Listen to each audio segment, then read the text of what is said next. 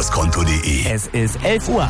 Die Radio Hamburg Nachrichten. Verlässlich und kompakt. Mit Sönke Röhling. Guten Tag.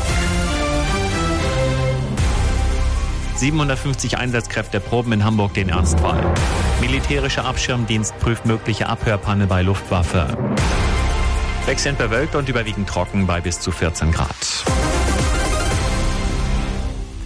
Viele werden sich wundern, bei uns in der Stadt sind heute zahlreiche Blaulichtkonvois unterwegs. Finn Riebesel, was hat's damit auf sich? Also zunächst einmal, es besteht keine Gefahr. Das Ganze ist eine große Übung der medizinischen Taskforce des Bundes.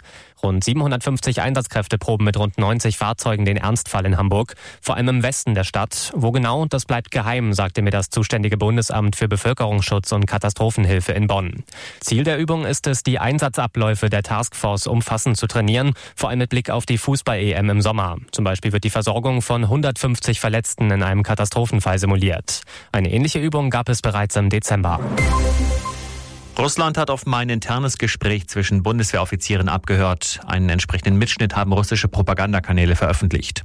Darin diskutieren die Offiziere unter anderem über Möglichkeiten, wie Taurus Marschflugkörper auch ohne konkrete Zieldatenübermittlung durch die Bundeswehr in der Ukraine eingesetzt werden können. Der militärische Abschirmdienst prüft aktuell, ob der Mitschnitt echt ist. Gesundheitsminister Lauterbach will das Gesundheitssystem in Deutschland auch auf militärische Konflikte vorbereiten. Das hat er der Neuen Osnabrücker Zeitung gesagt. Es wäre albern zu sagen, wir bereiten uns nicht auf einen militärischen Konflikt vor und dann wird auch nicht kommen, so Lauterbach. Mit 63 Jahren in Rente, das sollte nur noch bei gesundheitlichen Problemen möglich sein. Dafür hat sich die Wirtschaftsweise Grimm in den Funke-Zeitungen ausgesprochen. Mehr von Sarah Plekert. Aus ihrer Sicht schaffte die jetzige Regelung zur Rente mit 63 für viele einen Anreiz, früher in den Ruhestand zu gehen. Ob nun mit oder ohne Abschläge. Vor allem Gutverdiener machen davon Gebrauch. Das verschärft den Fachkräftemangel, beklagte Grimm. Deshalb plädiert sie dafür, die vorzeitige Rente nur noch zuzulassen, wenn es gesundheitliche Gründe gibt. Mit ihrer Forderung steht Grimm nicht allein da. Arbeitsminister Heil ist aber dagegen. Der Alsterdampfer St. Georg startet heute in die 31. Saison als Museumsschiff auf der Alster.